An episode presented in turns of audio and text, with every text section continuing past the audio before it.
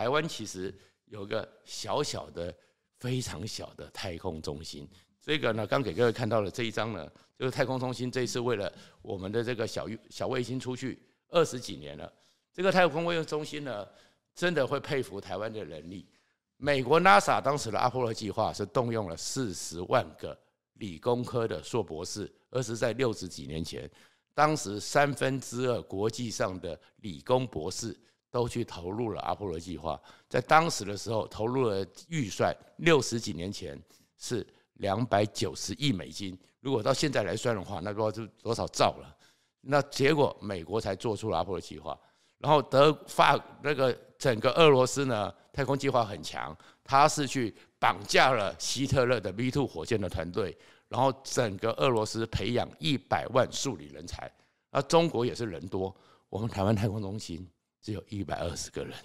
一百二十个人里面还要扣掉很多文职的人，扣掉很多那个文书的人。我们在这么二十几年，就是靠这九十几个人做出来我们这些。你看到的福卫五号、福卫几号这样的成就，而这个成就里面，我们有没有机会跟着马斯克一起飞上太空了？因为太空，马斯克为什么要发射这种小卫星、微卫星？因为他下面有个计划叫做“星链计划”，就是发射数万个小卫星，小卫星在天上里面到处的分散，就微卫星的时候呢，它就会成为基地台。我们其实最早的无线电通信，就在赤道上面放了三个地球同步同步轨道卫星。所有的无线电波透过它可以跟全世界联系，所以我们现在在做基地台，到时都放在家里面，放在那个屋顶上都很麻烦。如果说天上布满了这些微卫星，就是通讯基地台，那这样子的通讯就很快了，然后也不会受制于说，不管你是不是要到哪边去设基地台，要去架设引起抗争，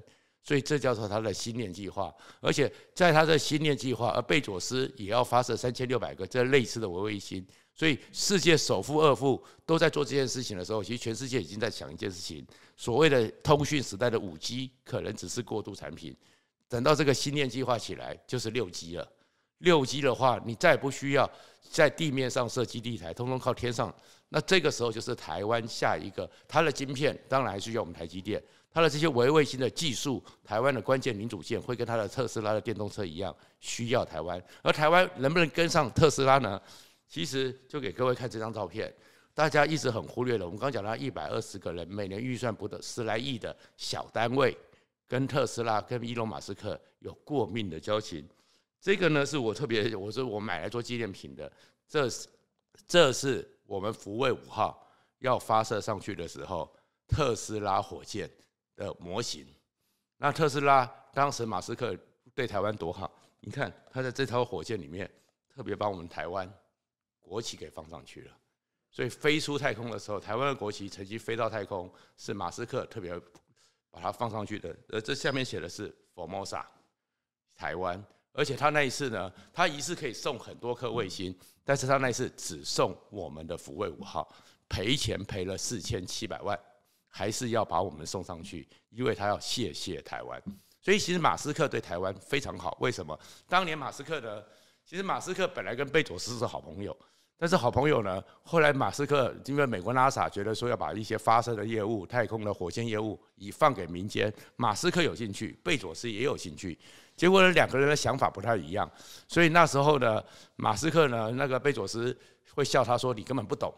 那台马斯克呢，确实刚开始也不懂，但是马斯克最早做电动车就在台湾做。在台湾，从龟山到大肚山中间很多电子厂商，所以他可惜的是，他本来的工厂要设在这边，是因为台湾的土地太贵，然后也没有得到政府的重视，不，所以只留下这些关键零组件。但是马斯克对台湾很熟，所以当时他怎么去发射，NASA 也不教他。贝佐斯还有很多，因为马斯克是从南非草原里面长大的，跟美国那些主流的常青藤，其实也没那么多人觉得你很厉害，他到处求教。到处请教，我要发射一个卫星怎么办？他找到了，听说台湾有个太空中心，他是拜访我们太空中心好几次，我们太空中心也把我们过去发射太空火箭这种小卫星摸索的经验交给了他，跟他分享，完全不藏私，所以他才觉得台湾对他真好。所以马斯克今天的火箭有这么多成就，他当然有他的能力，有他的资源，有美国那么多优秀人才。但是起步的时候靠台湾这件事情，让他一直很感谢。而台湾呢，其实我们做卫星的时候，我们卫星呢也曾经救过全世界好几亿人，甚至救过了世界上两大强国。第一个呢，我最喜欢给各位看的是这张照片。这张照片是我在太空中心里面偷偷拍来的，因为太空中心觉得好像没什么。他们放在他们一大堆办公室展览厅里面的最角落。那看到之后，我把它特别拍下来，才知道我们救了好几千万的中国人，就是我们的福卫二号。所以你看呢，这个是中国的国家科学院特别写了这个感谢牌。下面是二零零八年五月，然后为什么会特别送来呢？是因为当年二零零八年的时候，如果大家记得，中国有汶川大地震。那汶川、四川那个地方很少发生大地震，于是汶川大地震之后，地动山摇，所有地形都变了。而当时呢，其实他们根本还记得，如果记得那画面，就是温家宝拍着桌子痛骂解放军，别忘了谁是是谁养你们的，要解放军挺进。可是解放军呢？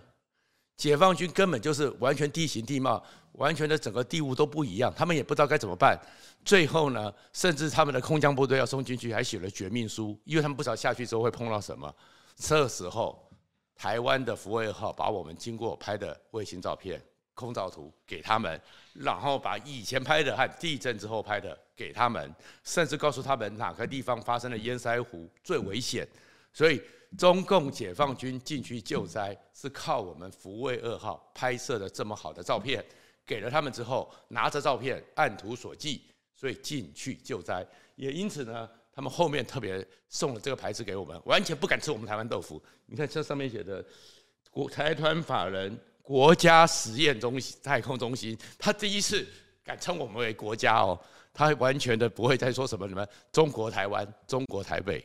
就是谢谢台湾的国家实验中心。第二个呢，还是说用的是全部用繁体字，不再用简体字吃我们豆腐。所以我们那个时候，其实我们福卫二号有很多传奇。我们福卫五号现在发射上去，当然还要慢慢的，以后相信也会累积很多传奇出来。这是福卫二号。那福卫二号当时还有一个什么传奇呢？它是救了美国总统小布希一命。怎么怎么讲呢？也不是讲救人一命了，而是说，其实美这个金小胖他爸开始，美北韩就要做核子弹，就要做核子试爆。可是呢，美国就一直盯紧了，从克林顿时代一直到小布希时代都盯紧了。可东盯紧之后呢，金北韩呢有个本领，北韩的那个整个军国防部下面有个第四战略研究计划局。听起来这名字知道是什么？你听不懂对不对？什么叫第四战略研究计划局？他们很会做伪装，所以有很多时候你会看到，不是北韩金小胖在阅兵的时候突然出来，然后呢，大家都不知道他那个飞弹到底真假，他那个枪是真假，他们很会做伪装。他们有很多时候知道你美国会空照，他们有很多伪装的飞机。伪装的战舰、伪装的坦克，在整个上面看下去的时候，甚至还给你涂了一些漆，还甚至有可以放一些电磁波的电池设备。他们很会做伪装，所以呢，当时美国就一直指控那个北韩是偷偷试爆原子弹，但是美国拿不出证据，拿不出证据之后呢，就到了那年的联合国大会，二零零四年还是二零二零零五年联合国大会十月的时候，一直说。北韩呢要指控北韩，联合国要制裁他，他们做了核爆，而且呢怎么样怎么样怎么样？但是呢，二零零呃二零零四年的时候，结果那时候出了一个状况，二零零四年拿上去说，你看这是我们美国的间谍卫星拍到的，在北朗夫平壤附近有个大洞，这个大洞看起来就是原子弹试爆之后地下核爆试爆的痕迹，结果指控了北韩，结果金正日玩了这美国一趟，他怎么玩的？邀请国际原子总署去看。他们是用挖出来的，做假的，样子很像，完全没有辐射线。所以到二零零五年的时候，小布希又说他们的侦查一定有试爆原子弹，但是找不到证据，找不到证据就在联合国里面。如果你再来一次，就像伊拉克战争一样，他指控海山有毁灭性的化学武器，但是没有交出来，各国会觉得你美国只是为了侵略，又在乱耍。所以那个时候是台湾的国安会副秘书长。突然接到了美国国家安全局的一通电话，能够帮个忙吗？替你们的福卫二号好像最近就要飞过北航上空，人们把镜头转一下，帮我们拍几张照片。如果行的话，希望赶快的拍下来，赶快的传给我们。结果呢，我们的福卫二号就转了过去，就真正的拍了几张照片。然后那几张照片里面一拍出来之后，结果美国再去重复的检验，到了联合国大会的时候，美国就把那几张照片拿出去一放，各国一看，确证。原子弹试爆，北韩真的开始做原子弹，台湾帮忙拍到的，所以福卫二号也是台湾能力。我们也是在这种能力里面，其实台湾厉害的就是在刚刚讲的那二十二家，在你不知道非常小，但是非常有很多热忱的人，包含是今年八月即将新任的太空中心的新主任吴宗信老师。就有一群这种热忱的人，不断的投入，不断的投入之后，所以他们有能力开始把这些经验累积。所以我们后来自己完全自制的福卫五号厉害到什么程度？它的那个镜头完全是我们磨的，而且它的那个整个解析度是你在一零一的顶楼看到一零零广场上有一只蚂蚁，那只蚂蚁的眼睛可以被直接透过那个镜头看得清清楚楚。你在一零一往南边看，看看看看。在这个蓝湾的时候，突然有一个人打起一颗海滩的排球，完全被拍到，这都是台湾的能力。所以其实台湾有很多你不知道的隐形冠军，有很多人默默在做事，只是机会没到。就好像台积电撑了四十年、三十年，突然之间机会来了就大爆发。然后再讲一个大爆发，这就是我们太空中心。我们太空中心里面，大家看到了没有？这是它整个太空中心的一个画面。然后这里面有很多台电脑。很多台电脑在操控、在遥控上面的这些卫星，它厉害在哪里？美国他们在做，中国在做，或什么的时候，每一个火箭、每一个卫星有一个系统，有一套电脑，有一个 workstation，然后他们要有超级电脑去运算、去控制，所以他们整个太空中心里面是复杂的系统。但是台湾因为穷，所以你会看到说，我们刚给你看的是我们所有的操控的电脑都是我们在。光华市场可以买到的那个桌机 desktop，我们只是买最便宜的电脑，但是我们这些太空中心的人发展出一套软体，这套软体可以一套软体一机管上面，我们现在福卫七六七号有六颗卫星，福卫五号或者是这些卫星的资讯，或者是跟美国合作的卫星，一套软体只用最便宜的 PC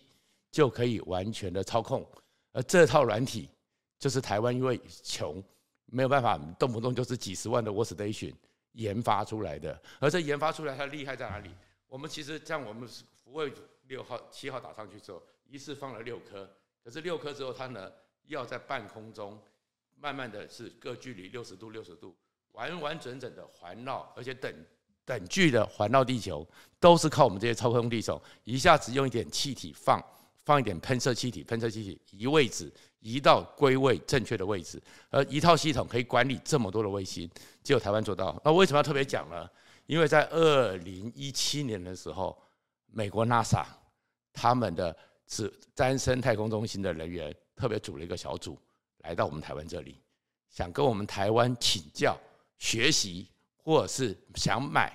这套软体，但是呢，没有卖给他们，只是有跟他们做技术交流。那提到这么多球，其实你回去看的时候，这就是我想说跟大家分享说，其实台湾下个地方，只要我们能够跟上特斯拉，从这些只是一个小小的所谓的玉山小卫星，十公分，为什么会引起大家这么多的讨论？因为那一个东西就是告诉大家，我们台湾已经掌握了一个敲门砖。当特斯拉的太空梦成真的时候，天上有一大堆数十万个微卫星。天上星星数不尽的时候，会跟我们的台积电一样，每一个卫星里面都有台湾非常优秀人才做出的关键民主件。谢谢大家。